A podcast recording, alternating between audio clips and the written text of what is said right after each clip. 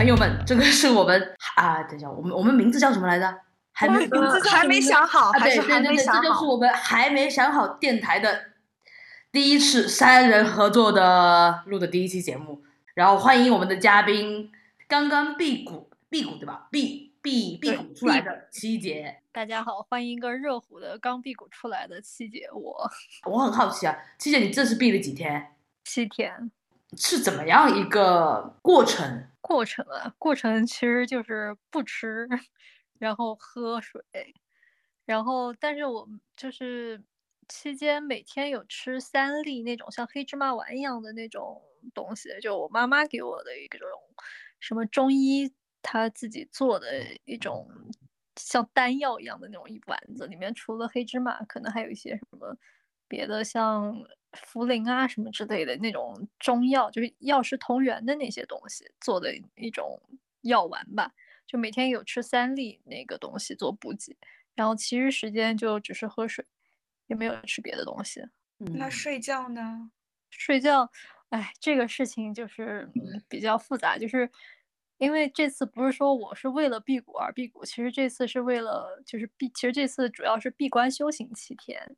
然后闭关修行七天呢，其实本身我这个比较极端了，是本身要做到七天不吃和不睡的，但是呢，这个就是密宗里面的一个很偏门、很小众的一个修法，我觉得就也没有必要提倡大家这么做哈。我只是这边提一嘴，我就是本来要尝试这个东西，但是呢，呃，不睡确实是有点困难了。我其实期间是有就是实在扛不住就睡着了的过程，但是呃，七天没吃是就扛下来了。而且其实七天不吃的话，整个身体就其实基本上没有感觉到饿，就是你感觉肚子有咕咕叫，但是它不是饿的感觉，就是一种空腹空的一个状态。然后整个人反正现在的感觉就是很轻松、很轻盈。我好奇哦，就是我平我感觉我平时饿的时候，就是饿到一个点的时候，它会痛，然后可能那个痛劲过了之后，然后就你你你屁股的时候，你不会感觉胃或者哪里会有痛的感觉。屁股屁股啊，不要乱说。Sorry，呃，没有，其实完全没有感觉到说是胃痛啊什么的，嗯就是嗯，所以我说这个东西吧，我不是说去为了辟谷而辟谷，如果只是就是比如说你平时工作啊、学习、生活那种很紧张的这种节奏、压力大，然后你说你饿了你不吃啊什么的，一天下来可能真的挺难受的嘛。但是因为我这种其实是一个修行方式，就是说，因为我每天辟谷期间我除就不吃，但是我没有说我就还是在工作学习这种状态，我是在有就是密宗一些修法，比如说大拜，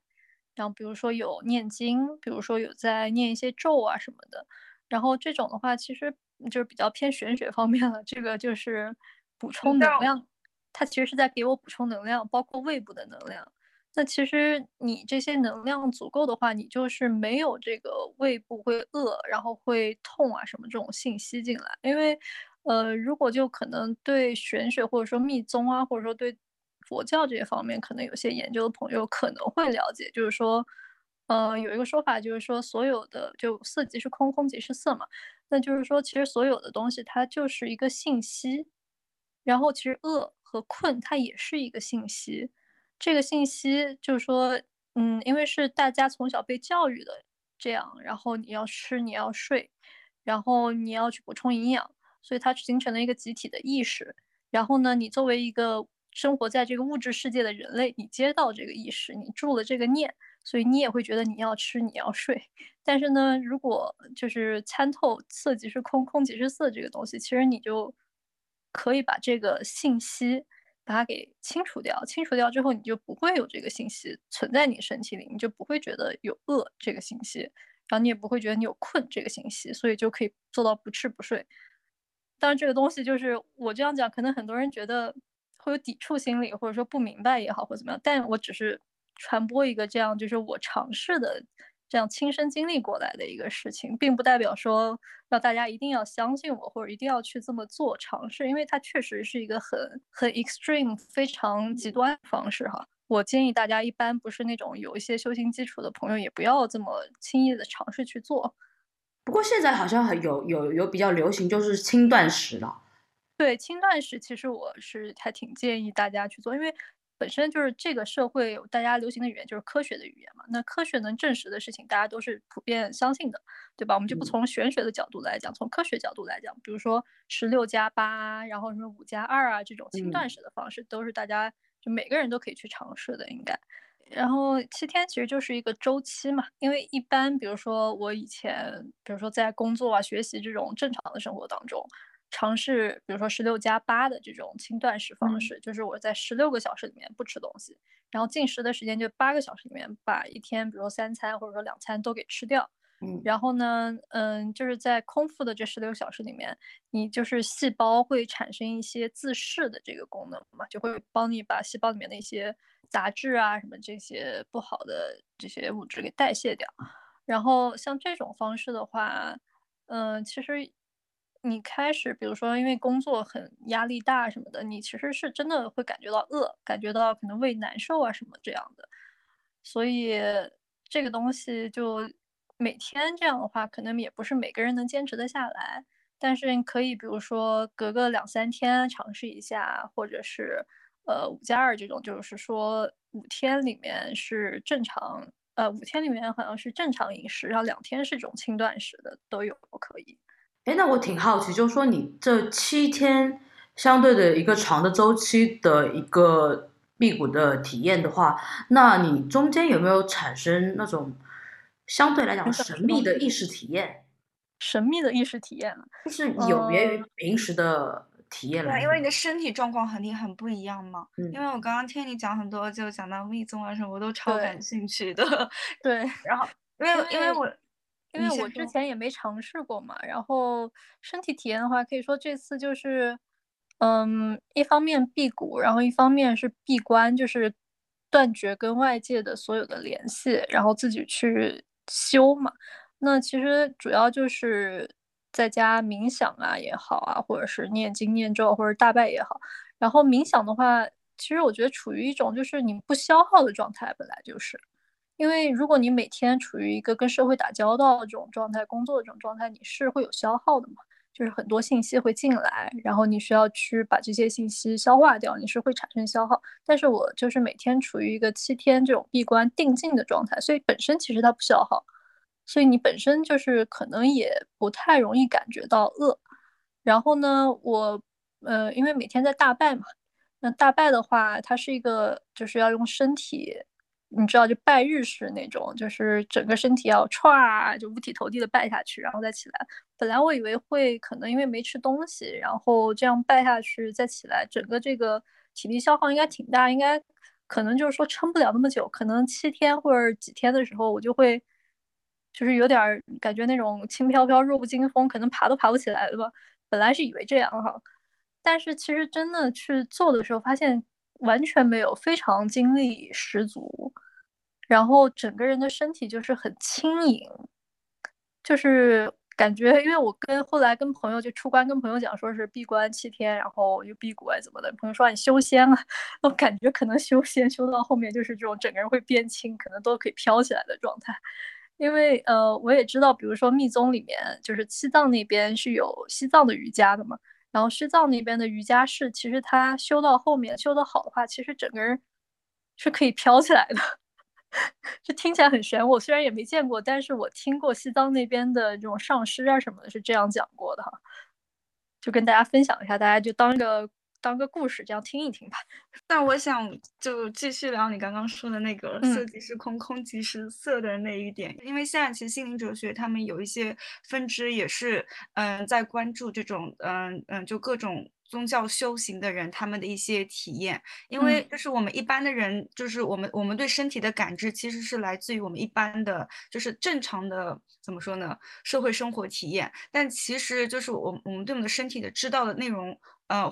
嗯，包括心灵知道内容其实是很少的，很多部分的身体的内容，我们认为是它自动控制的嘛。如果你经过修行，你是可以控制到一些现在认为是自动控制的部分。之前有个朋友给我看了那个，嗯，一个视频是，就是应该也是应该也是藏传藏传佛教的，就是修行的人，他就是可以在冰天雪地里面。嗯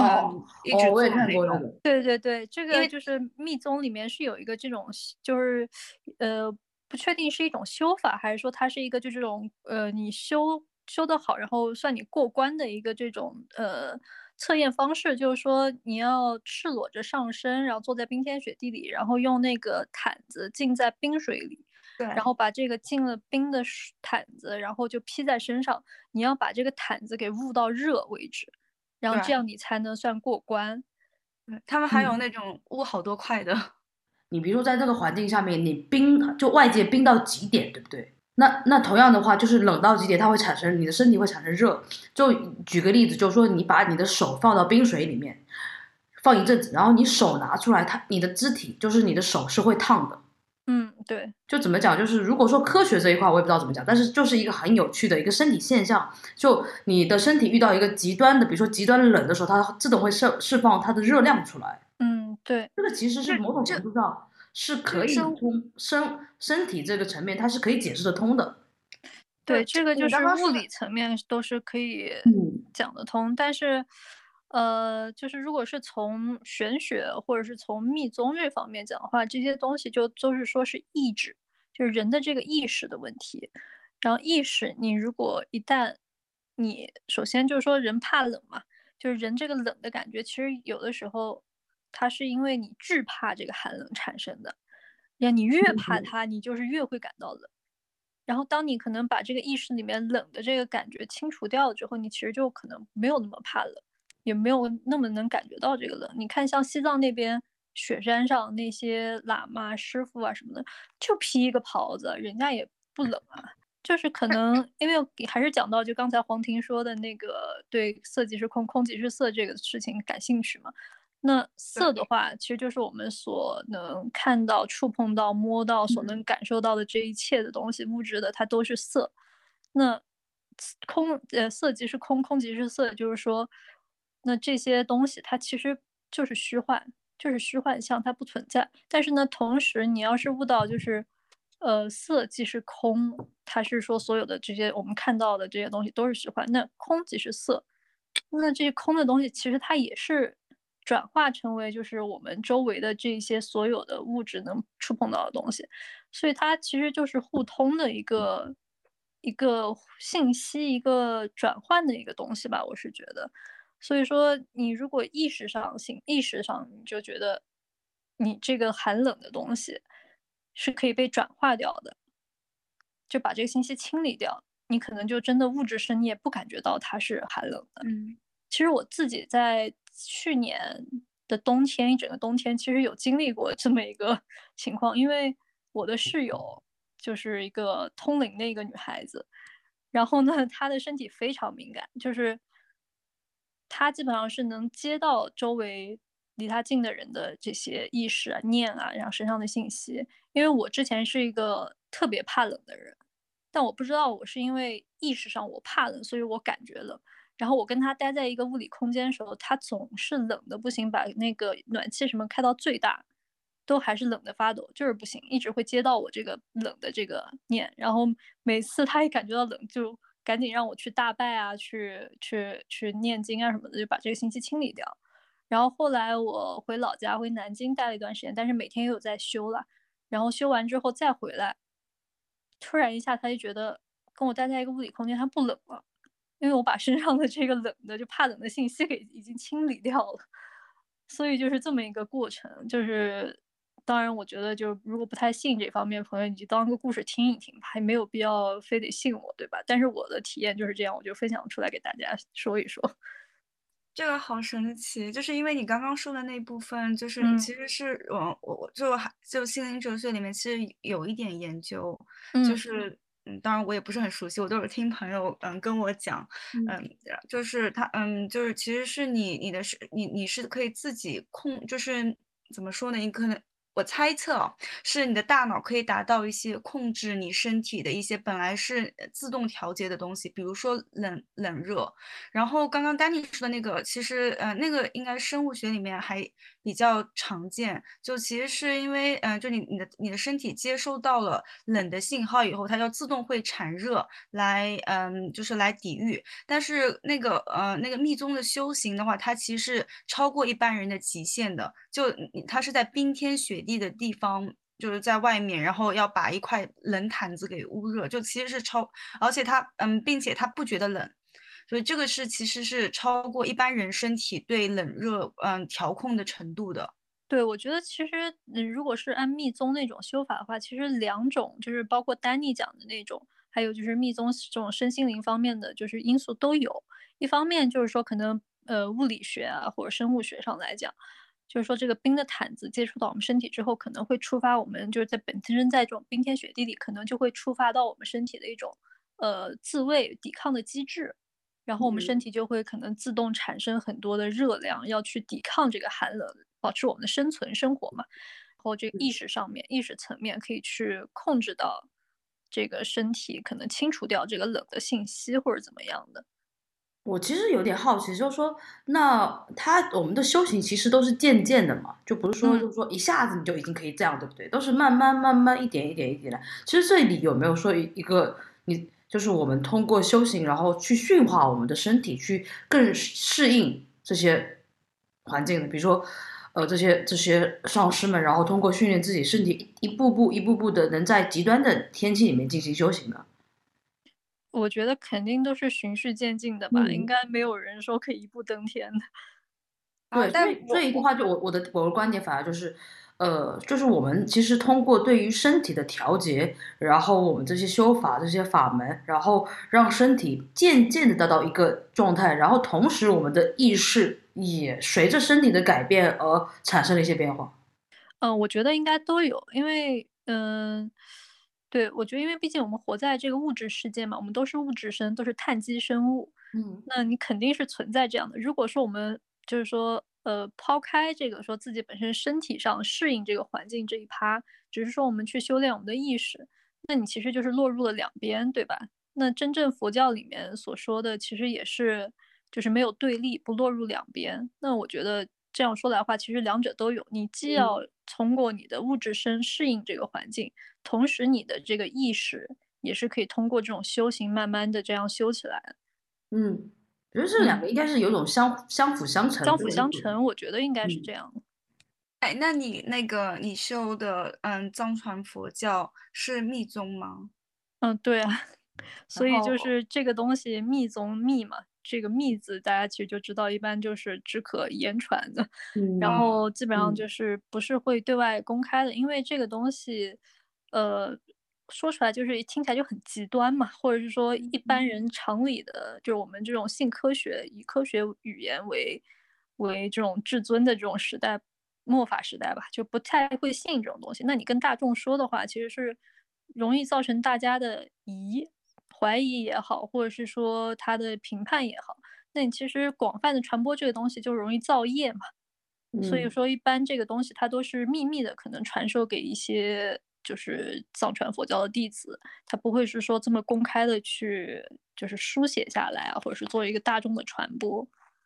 但我有的时候觉得，就是科学其实是应该去，嗯，探索一点边界的东西，才来才可以知道你我们现在认，就是我们现在的认知之外的东西。就因为科学的每一步前进，其实都是靠探索一个他那个时候并不知道或并不了解的东西，或者不能解释的现象，才可以往前的。就是西方科学，如果去翻西方科学历史，其实再往前面就是炼金术啊，这些其实都是在玄学里面，然后慢慢慢慢发展出来。所以说，科学的尽头都是宗教嘛。对，都说科学的尽头，科学的天花板就是就是玄学嘛。就我觉得现在科技还是处于一种。很多东西都是还是一个很 baby 的阶段，就是我们当下可能会觉得我们生活已经天翻地覆的改变了，相对于一百多年前或者两百年前的人的生活方式是完全不一样的嘛。嗯，但是其实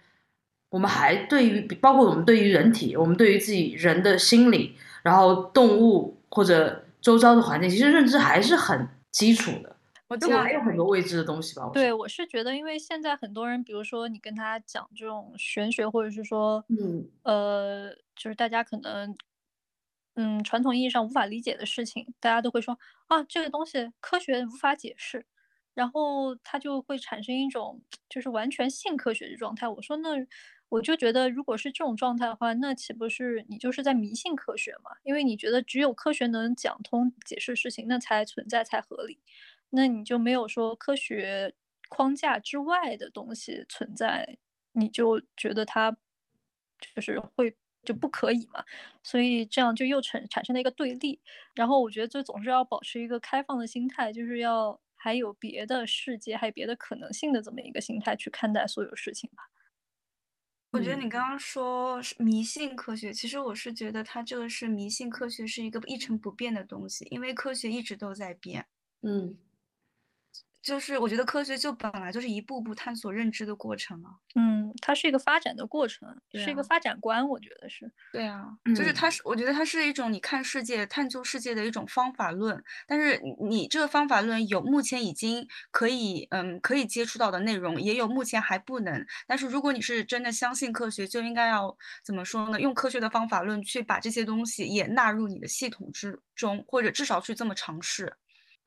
好的，我觉得你的发言非常非常的正能量。那我们接下去 聊一下，就是说现在的 Chat GPT，因为这正好今天有七姐跟我推荐了一个，就是说它是基于 Chat GPT 发明的一个叫机械佛的，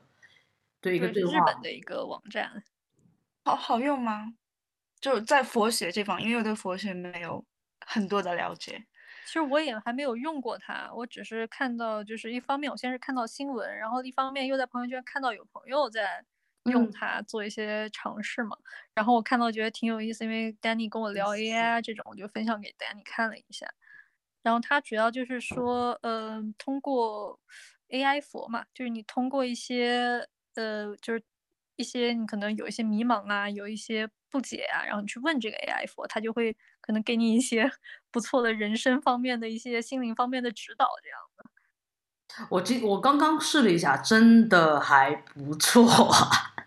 因为问了一些什么问题啊？哎，好问题哦！我跟你讲，我问了一个，比如说第一个，你是如何看待辟谷？然后第二个问题是如何看待不同教派？然后第三个问题是什么是业障？然后我又问他业和业障的区别。然后。我觉得看完他几个讲解的，就是说，他可以讲的很简单，然后你几几句话里面你就懂哦，这个大概是什么东西。但比如说你要很深入的去挖掘或者探究，它还没有办法给给你提供那么详细的东西。那它能像 Chat GPT 那样的，就是进行喂养吗？你比如说去驯化它什么的？这个我还不知道。就是登录这个网站，然后它就有一个对话框，然后它上面会说机械佛会回答您的问题，人工智能始终与你相伴，然后向佛陀咨询。那个有个韩国电影，不知道你们看没看过？很我名字不太记得具体名字，但是它就是讲一个机器人在寺庙里的机器人，然后成佛的故事。这就很有趣嘛，因为机器人本身它就没有意识，它就是空的，然后它能成佛。然后，因为本身你修行就是要把自己修空性嘛，它本身就是空的，所以它就是佛。哎，这个很有意思啊。对，那是不是说没有自我概念的都是佛？嗯，如比如说我们觉得石，嗯，石头如果没有自我概念的话，因为也有那种泛不构成觉得它有。哎，但这个也不一定。你说机器人它有生命吗？也没有。对啊，对啊。这个我觉得可能是一个时空维度的东西吧，就比如说你在这个时空里面，你可以感知到这个东西，但是有没有可能另一个维度时空，那石头其实是能像人类一样这种，就有没有可能我们这个时空，当然就就最简单就是平行时空嘛，就是可能是平行时空，但有没有可能说换到另外一个时空，或者说不同的时空纬度里面，呃，它的经纬度换掉的话，它比如说我眼前的一包纸巾，它其实就相当于。是我 OK，是 Danny 这样的一个状态，只是说我看他，他在我这个时空里，我看他他是一包纸巾，但是他在那个时空里面可能有一个叫纸巾一样的社会，然后他看我可能就是觉得一个奇奇怪怪的东西在那里，那有没有可能是这样？哦，你是这个意思？嗯，有可能就像那个《妈的全息宇宙》里面那样，就是母女俩，她不是在那个悬崖边是两块石头吗？嗯，对，我觉得刚才你石头之间的对话。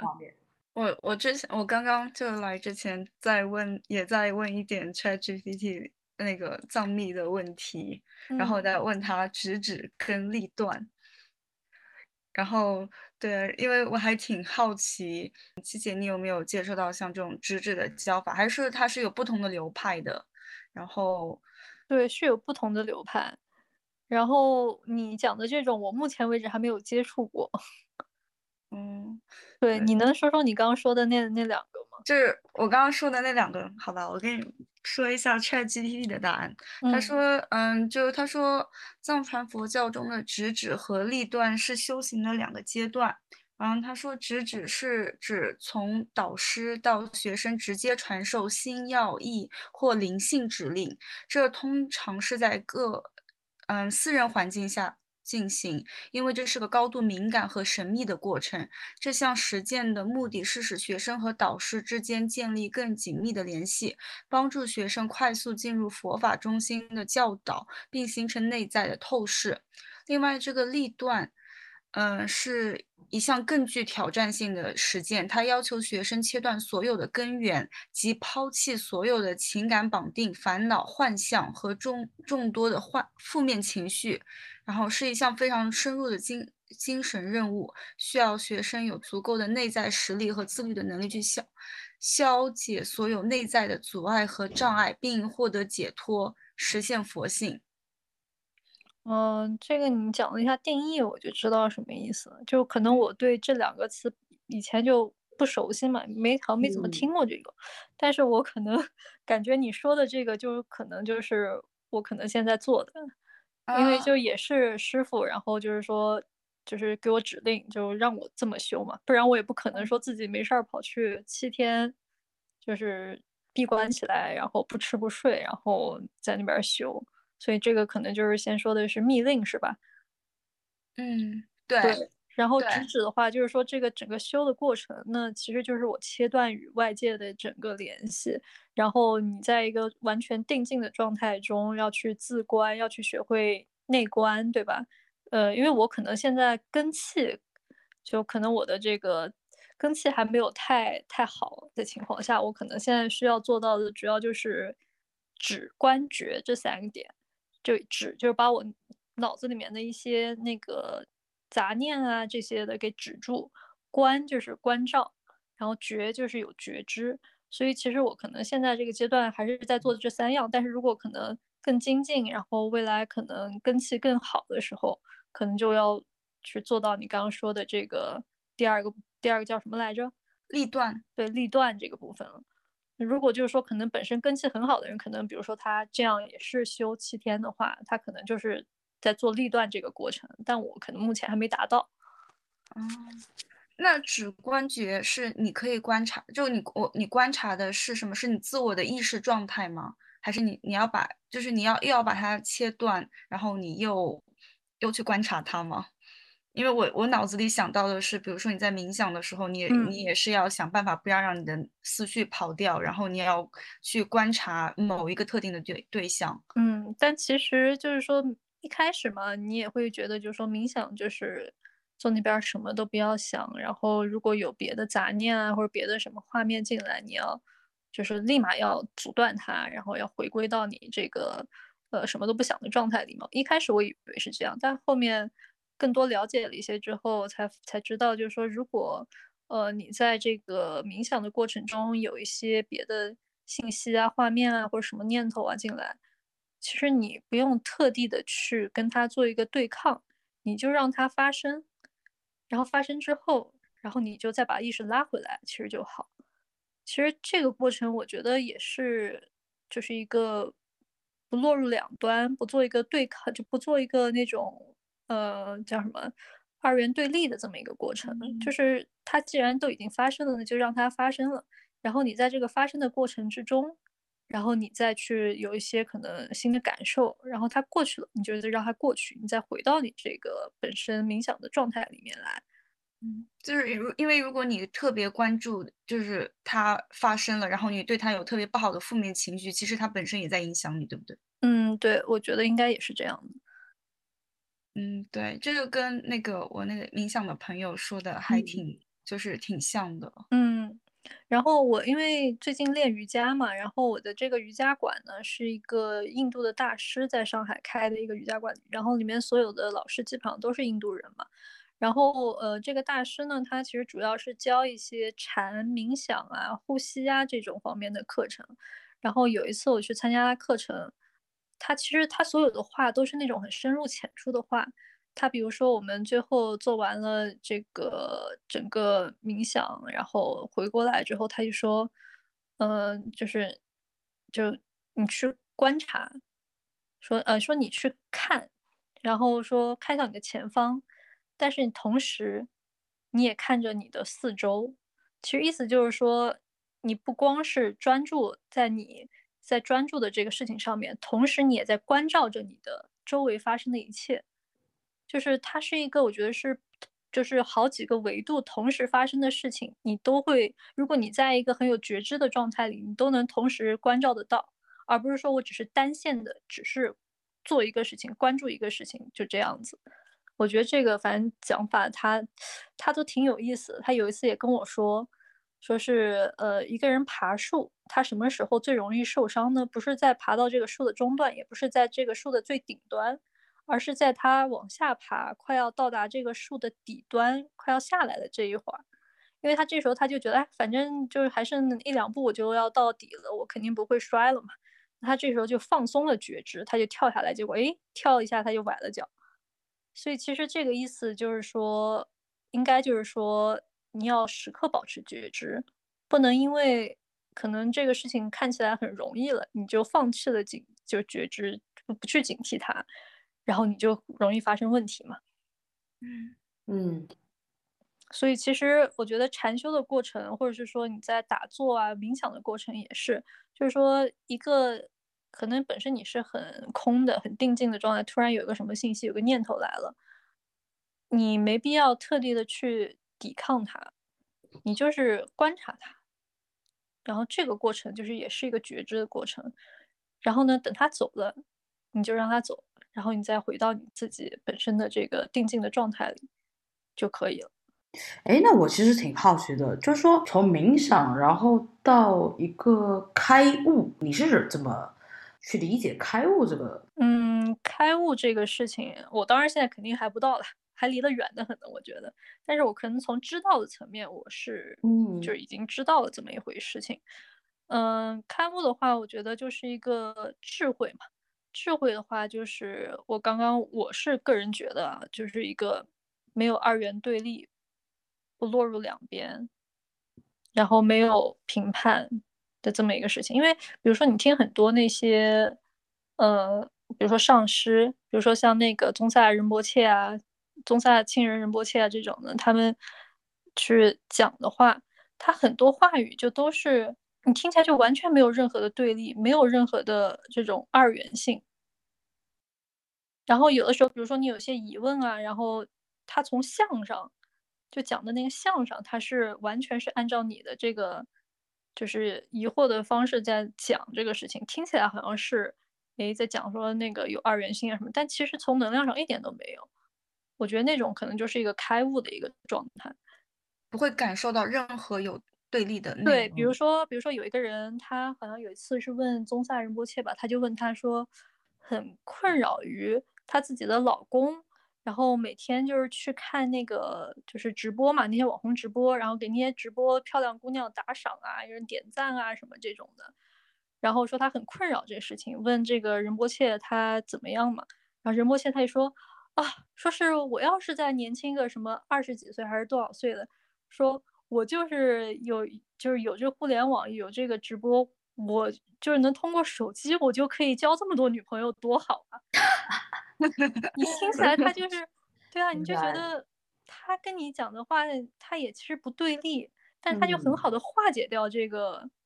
这个女性她对她老公的这种烦恼，因为她就是以一种很幽默的方式讲，哎，但其实他其实也是人性啊，对吧？我要是年轻个二十岁，我有这种方式，那我也愿意给他们点赞，而且我也只是就是说隔着屏幕给他们点个赞，点赞就是结缘，对吧？那我就是结个缘，我也没干什么，不是都挺好的吗？我跟你还是一对一的关系啊。嗯。我觉得从他那个角度来说，我觉得有，就是我我听下来有点感觉是，他其实没有什么，就是他没有道德的批判，对他没有对任何事情没有评判，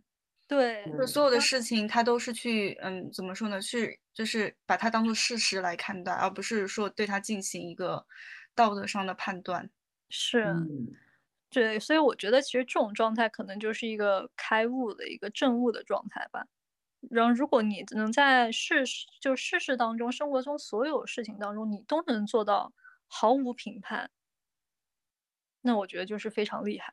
嗯，但如果你是一个很坚定的决定论者的话，你也可以就是差不多的达到这种毫无评判的标准，因为走了两条不同的路，但是最后都达到了那种就是没有评判的这种路。我觉得刚才听七姐说的那个例子，听下来感觉就是他们的对话，就上司的回答是一个很松弛的回答。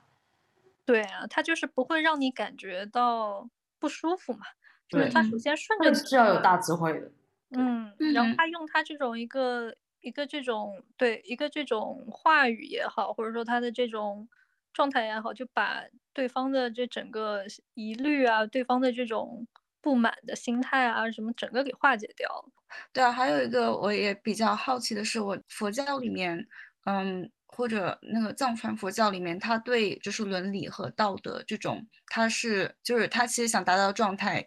嗯，像听你刚刚那么讲，其实说没有在就在伦理和道德层面去有判断的一个标准，是吗？嗯，怎么讲呢？就是，嗯，西藏我不知道你有没有去过，虽然我也没去过，但是我。我知道那边有一些情况嘛，因为，嗯，像我们平时看一些这种密宗方面书的话，其实你是会看到他那边的佛像跟我们这种就是内陆这边的汉地的，就汉传佛教这边佛像其实已经很不一样嘛。汉传佛教这边就是，比如说释迦牟尼佛也好啊，或者什么弥勒佛也好啊，所有的佛它就是单独一尊嘛。那西藏那边其实是会有佛父和佛母这一这一说的，然后佛母是就是。是盘坐在，就是盘在这个佛父身上的。但是因为我们就是汉地这边的文化影响嘛，其实西藏那边是不允许把这种佛像露出来的，是会在佛母的身上要盖一个布的。就是你内陆的人过去，就是是看不到这种，就所谓身上盘一个佛母啊什么这样的形象。所以说，因为他，就是你把这个，但他这是他比较的状态给到可能说大多部分人看的话，因为也会。引起到大部分人那种评判嘛，那其实也是造业，所以说他就是说受到这种可能内陆的这种文化的管控啊，或怎么样的，就把它给就是给盖起来，就你就不用看到这个东西，你也不会有评判。嗯，印度那边好像也有这样的东西，对不对？对，卡玛苏传，我们这边只是说可能当下的道德评判是不允许他能看到这样的东西出现嘛。所以没办法，只能把它给遮盖起来。但是你比如说，呃，其实佛教里面，尤其是我们汉传佛教这一块，就是很讲究，就所谓的持戒，就是不杀生、不淫邪、不偷盗嘛。那其实杀生、不淫邪、不偷盗这个东西，也是最早释迦牟尼佛其实是因为最早看到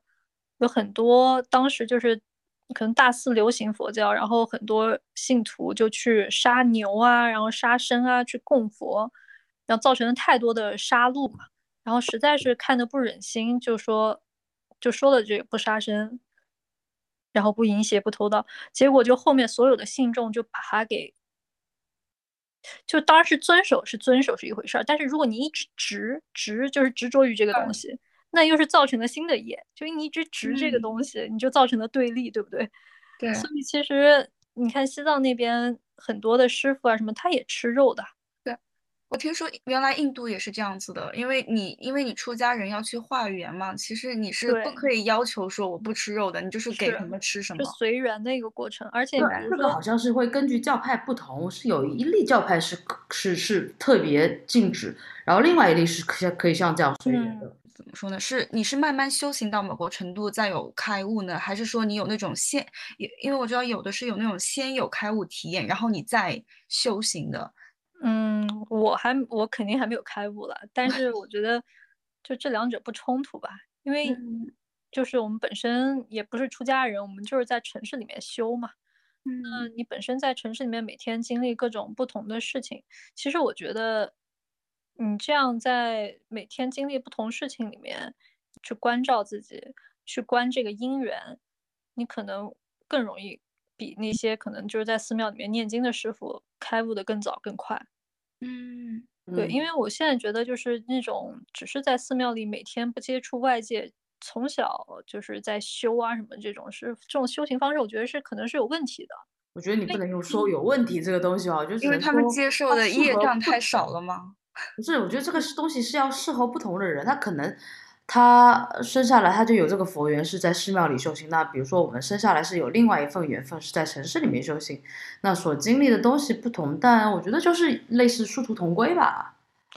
呃，开放一点去看待这种东西。你已经开始消除对立了，有比较的，这个是其实对，我是觉得就是说，你可能因为很多出家人，就是说可能是。就是一开始就是俗世里面的人嘛，城市里面的人，然后可能到了一个阶段，他要么就是悟到了，或者说他有了一些人生上巨大的转变，或者是很大的痛苦，他转向说是我要去，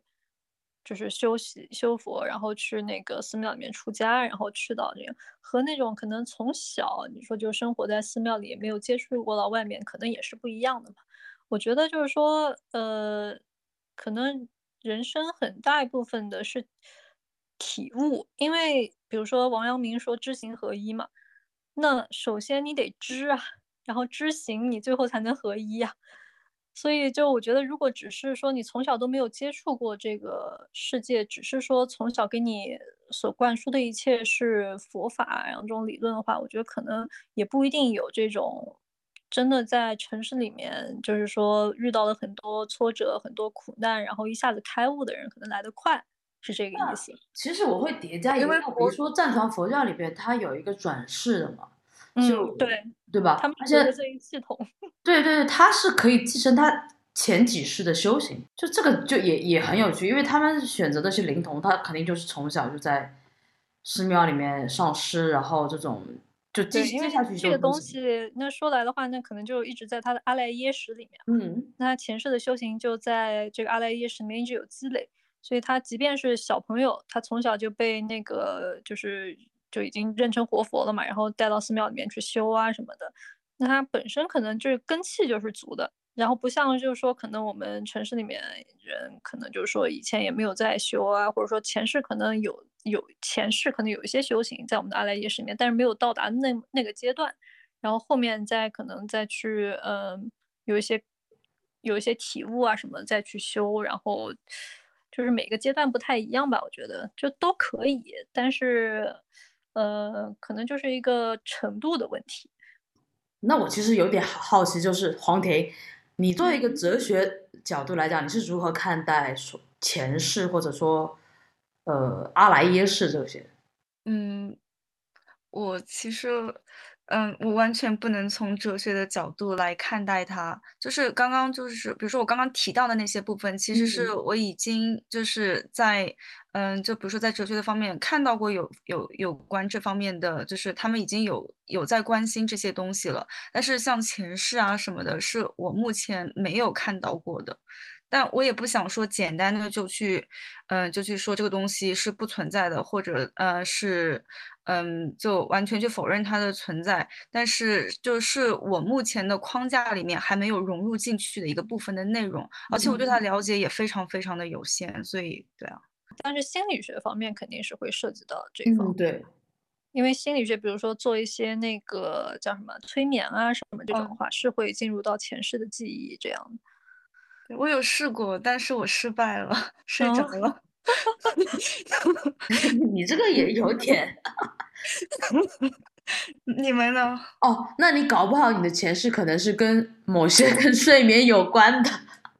也有可能就是黄婷的这个叫什么意识力特别强，她可以就是预防这种别人对她的催眠进入她的意识，对对对对对，你这个说的还蛮对的。嗯，那不行，我要开悟。你可以去试着可以去做做那个叫阿卡西记录，我做过的，就是阿卡西其实就是阿赖耶识，就是这个不是说要付费的吗？就是这个灵媒或者说通灵的人去去读取你的这个阿卡西记录，就读取你的阿赖耶识，读读取你的潜意识。那我是自己看到他，还是让他读取了以后是怎么呈现给我呢？就是通过他给你转述，你自己是看不到的。哦。除非你自己，我听到的版本是好像要花一万多块钱，然后没有，我自己做也就几百块，是吗？嗯，这里等于做广告了，好不好？哎，那你看到了什么？就就就是这样，我跟你讲述一下他这个仪式。完了，怎么这期变聊玄学了？不是避吗？哎，是是是，就是就是我那个时候是找了一个在北京的一个，就是做阿卡西记录一个女孩帮我看嘛，她是。在我们俩只是微信上面语音通话，然后他连我的生辰八字、出生年月日都不知道，也没要，只是要了我身份证上的名字。然后呢，当然他在他那边就是有什么可能摆什么证啊、做什么仪式啊，我肯定是看不到，我也不知道，还没有搞这些。然后他就开始可能就进入到我这个阿卡西，就或者说我的阿赖耶识里面去了。然后他就开始就形容我这个人大致是个怎么样的。然后就是形容到就是准到你就是浑身发麻，就是那种你觉得哇，只要给他一个名字，他就完全知道你是什么样的。而且他突然就是一下问我说：“你这一世有没有生活在极寒气候里的经验？”我说：“那我最冷的地方待过，可能就是在哥本哈根嘛，北欧嘛，然后待过就是交换那时候待过半年。然后我说最低就是零下十五度，我经历过。他说：“哦，那不是。”他说他看到了一片。冰天雪地，完全的冰天雪地，白茫茫的。然后就说那应该是北极啊，或者南极啊这种地方。然后说可能是我的前世生活在这边。哎，那我我我我我之前是以为是会有，比如说你给一个买一个套餐，然后有一个人去哪里找了一大本书，然后在里面翻翻翻翻，然后翻到翻到我的什么什么什么什么之类，然后给我查查查查查。哎，等一下，那那不是就如果名字很普通的呢？那不是有很多重名重姓的？他怎么弄？对啊，所以我也觉得很好奇啊。他就光凭一个你身份证的名字，哎，但是我觉得也如果你改名了怎么办？不是，我觉得也有可能就是说，因为你跟他在通话嘛，他其实是能连接到你，链接到你这个人的能量的。哦，然后再加上你这个名字，可能就更准确或怎么样的。因为我觉得肯定也不可能只是给他一个名字，他就怎么样吧。对啊，因为就比如说我的名字就这么普通，就千千万万个。对，我的也很普通，就哎就不会有名。而且我有一个朋友，她就是也是灵媒嘛，女孩，然后她也是做阿卡西记录，她是可以帮，就是呃别人跟她的宠物，就通过进入她宠物的阿赖耶识，进入她宠物的这个阿卡西，读取她宠物的阿卡西，然后跟她的主人进行一些对话。